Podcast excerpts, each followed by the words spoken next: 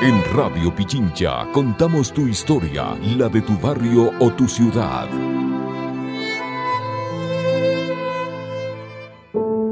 Después de que una persona desaparece, ¿qué sucede con sus seres queridos y sus familiares? ¿Cómo ellos asumen el extravío de una hija o una amiga? A través de la historia de María de Lourdes Mejía, les invitamos a conocer el otro lado de esta tragedia.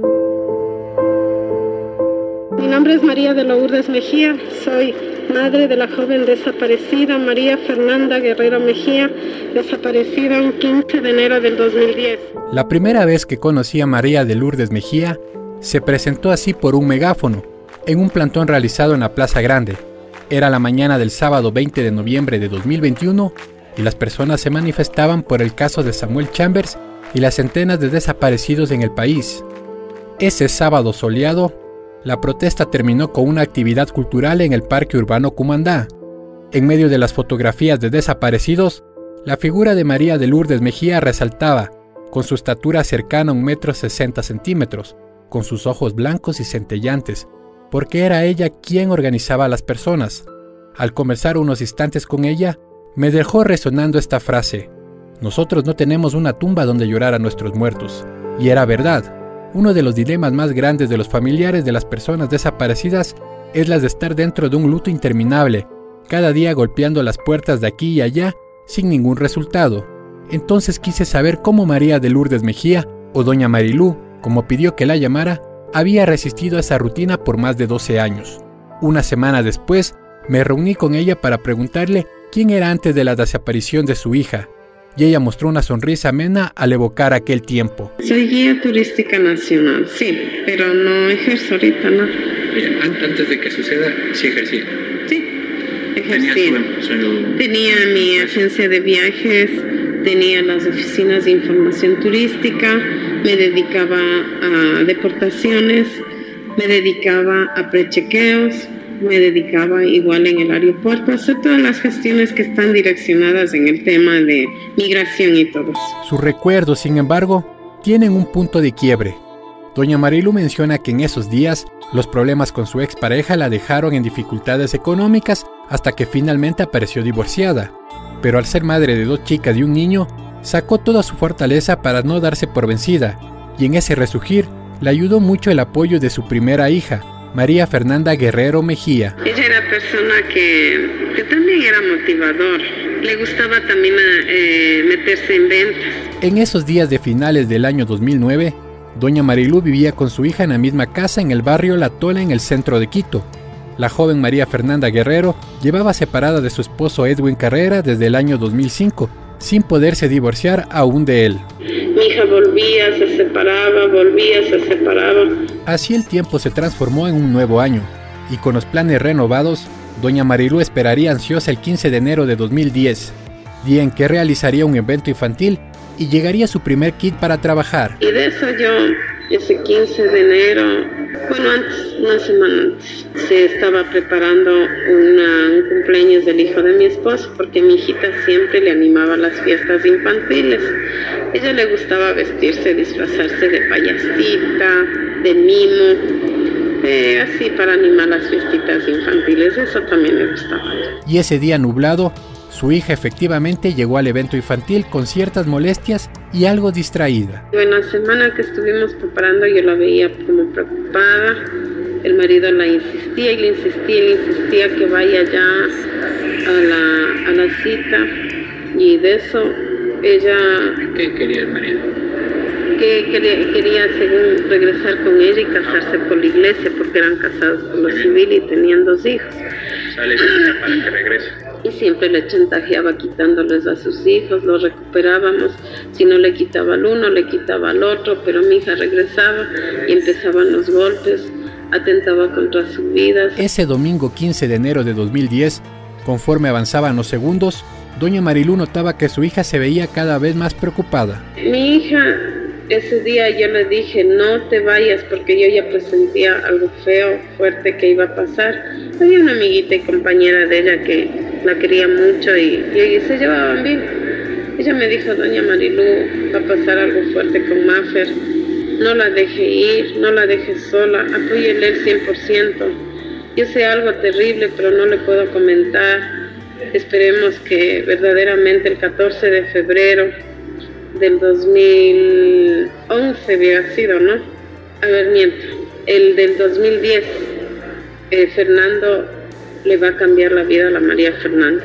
Él le ofreció casarse y, y cambiar la vida de ella, pero no fue así. Cerca de las 2 de la tarde, la joven María Fernanda Guerrero Mejía, con apenas 25 años de edad, saldría del evento infantil acompañada de una amiga y un amigo, y luego de un par de palabras se despedirían, ya que María Fernanda Guerrero iría a encontrarse a solas con su esposo, Edwin Carrera, afuera de la fábrica de fideos toscana ubicada en el barrio de la Lucha de los Pobres al sur de Quito. No, no contestaba y a las 6 de la tarde mismo el teléfono y mi otra hija me dijo, mami, no se preocupe, usted le conoce a la mafia que cuando llega con el Fernando, porque es bastante loco y celoso, mi hermana sabe apagar el teléfono. Con la llegada de la noche, doña Mariluz se empezó a preocupar porque su hija no respondía a las llamadas.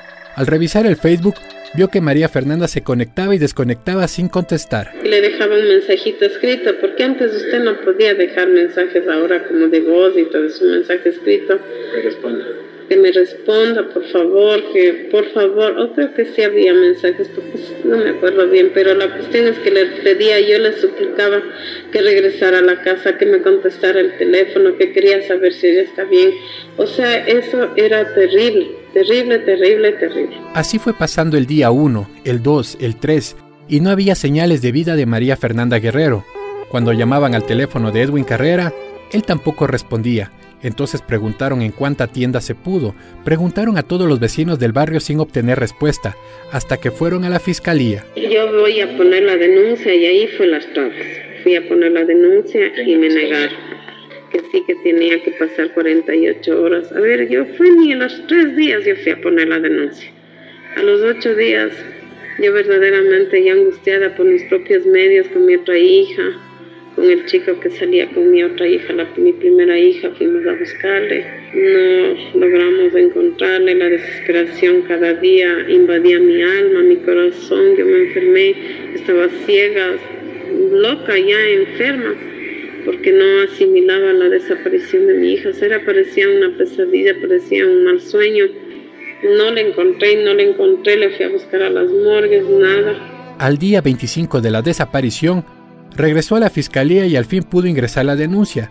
Sin embargo, las noches eran cada vez más pesadas al no obtener ninguna respuesta. Fue una época turbia y oscura. El 4 de diciembre de 2021, bajo una lluvia intensa, viajamos con Doña Marilú hacia el Cantón Salcedo, a un evento de la Fundación de Sendor. El vehículo en que nos transportábamos avanzó por la ex fábrica toscana en el barrio de la Lucha de los Pobres, y Doña Marilú confesó, casi susurrando, que ese lugar no le gustaba para nada, porque aún veía su sombra golpeando las puertas de cada casa para preguntar por su hija. Aún veía su sombra empapelando cada pared y poste y esquina con imagen de su niña. No hay una verdadera respuesta de búsqueda, no hay un- una garantía que a mí me diga que verdaderamente mi hija fue terriblemente asesinada, violentada su vida, sus derechos, su, su, su existencia aquí en el mundo, aquí, en la, aquí en, en la ciudad, y por las falencias, omisiones, por todo lo que yo he vivido como, como madre de una joven desaparecida, 12 años de agonía, 12 años de luto, 12 años de impunidad, 12 años de no tener una respuesta. En este punto se diría que Doña Marilú topó fondo. La energía se le agotó y parecía que la sombra de la impunidad había ganado la batalla. Ahí fue lo que caí en depresión, me quedé en la calle. Sin embargo, así como la fuerza de los tambores de la agrupación Retumba la Prole, que acompañan con su música los pantones donde se exige justicia por las personas desaparecidas, la energía de Doña Marilú se fue recargando para seguir a pie de lucha. Al iniciar el año 2011, la señora supo que si quería encontrar a su hija debía estar lúcida, no podía dejarse arrastrar por la depresión. Se encontró con el señor Telmo Pacheco en la Plaza Grande, quien protestaba por la desaparición de su hijo Orlando Pacheco Aguilar, y luego doña Marilú se enteró de la convocatoria para salir a manifestarse con guantes blancos, exigiendo justicia en los casos de las personas desaparecidas. Fueron uniéndose muchas, muchas personas, yo hice una base de datos. La señora se unió a distintas asociaciones de familiares y amigos de personas desaparecidas para continuar con la búsqueda de su hija, María Fernanda Guerrero Mejía. Sin embargo, las denuncias ingresadas en la fiscalía no tenían avances. Las denuncias eran mezcladas en las fiscalías de, de carros, de robo de carros, de, de robo de motos, y así, que no, no tenía mezclado con los casos de, de las personas eh, presuntamente desaparecidas. Para el año 2013, doña Marilú asistió a reuniones en el legislativo buscando que el gobierno atienda sus casos. Fue un, un evento magno que, o sea, golpeó las puertas y ya se pudo ver, eh, evidenciar de que la, el problema, el problema era ya de Ecuador, no era solamente de un grupito de 12 personas, sino un problema eh, social que arrasaba y atentaba contra las familias ecuatorianas que verdaderamente se pierde el día a día un ser querido. Ahí no acabó todo. Del foro organizado en asamblea, nació para el día siguiente una reunión directa con el gobierno. La primera reunión en Carondelet con el economista Rafael Correa y el equipo de trabajo de él, de sus asesores, de sus ministerios, de todo vinculado en el área y en el tema legal para poder eh, ser atendidos, escuchados. Entre los pedidos al gobierno estuvo que se cree una fiscalía especializada en desaparecidos y que haya entidades gubernamentales que le den prioridad al tema. Y así sucedió.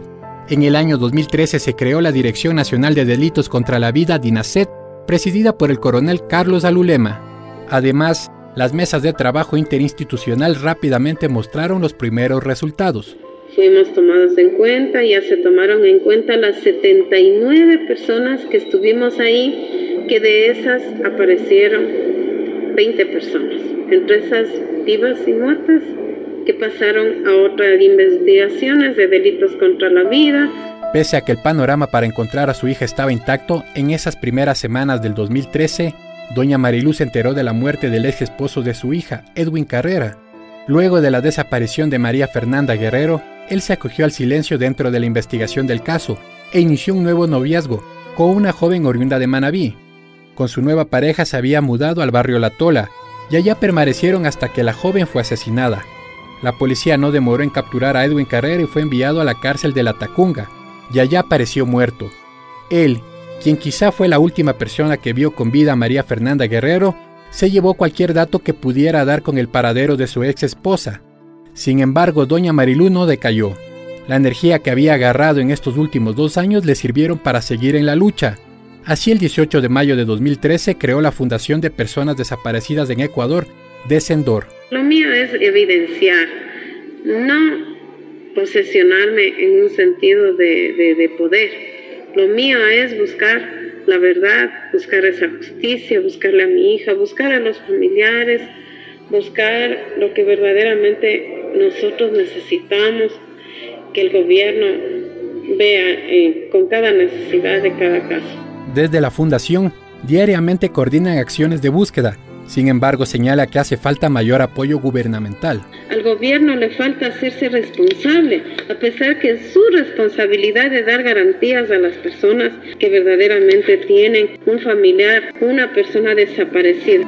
Frente a estos cuestionamientos, Tomás Guayasamín, director de Prevención de Trata de Personas y Tráfico de Migrantes del Ministerio de Gobierno, señaló que desde la institución trabajan en reuniones, talleres y actividades continuas con todas las asociaciones de familiares de personas desaparecidas con el objetivo de hallar a sus seres queridos. Sin duda hay muchos desafíos en la materia eh, y yo creo, yo creo que el principal es que eh, cualquier esfuerzo que haga el Estado eh, es insuficiente si es que no se localiza a una persona. Según datos del Ministerio de Gobierno, hasta diciembre de 2021 se registraron 1.687 investigaciones por desaparición de personas, y una de estas desapariciones es justamente la de María Fernanda Guerrero Mejía, que este 15 de enero de 2022 cumplió 12 años de extraviada.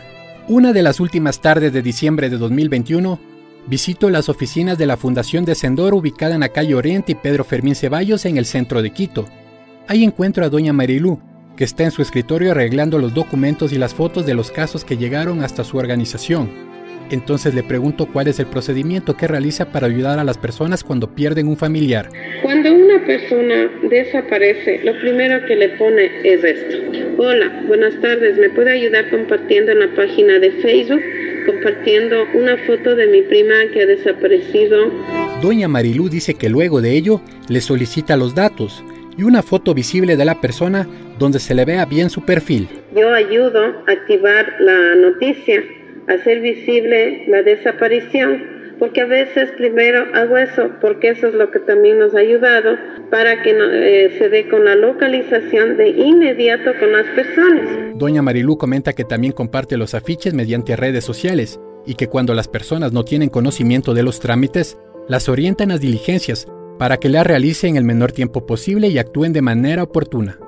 Después me detalla una serie de casos resueltos que han terminado con un final feliz, pronuncia distintos nombres, cantones, circunstancias. Que son casos que para mí ha sido un honor trabajar con ellos y ha sido una lucha sin tregua, que yo me siento digna y honrada porque son gente que hasta el día de hoy me apoya y son gente que siguen siendo parte de la fundación. Antes de terminar mi visita, doña Marilu me cuenta que piensa plantearle una demanda al Estado por la desaparición de su hija y me muestra un afiche donde veo a María Fernanda Guerrero Mejía con el cabello negro y sambo. Veo su juventud contenida en sus labios rojizos y sonrientes. Veo su mirada risueña, enérgica, similar a la de su madre. Entonces le pregunto a doña Marilú si continuará trabajando en Descendor y sin dudarlo, ella me dice, para mí es una bendición porque si todavía no logro dar con el paradero de mi hija, por lo menos la satisfacción que siempre estoy a la orden de quien me necesite y quien nos necesite. Esta historia fue contada por Edison Paucar. En la producción estuvo Javier Bisuete. En la edición de contenido Paul Fernández. Y en la edición general Licenia Espinel.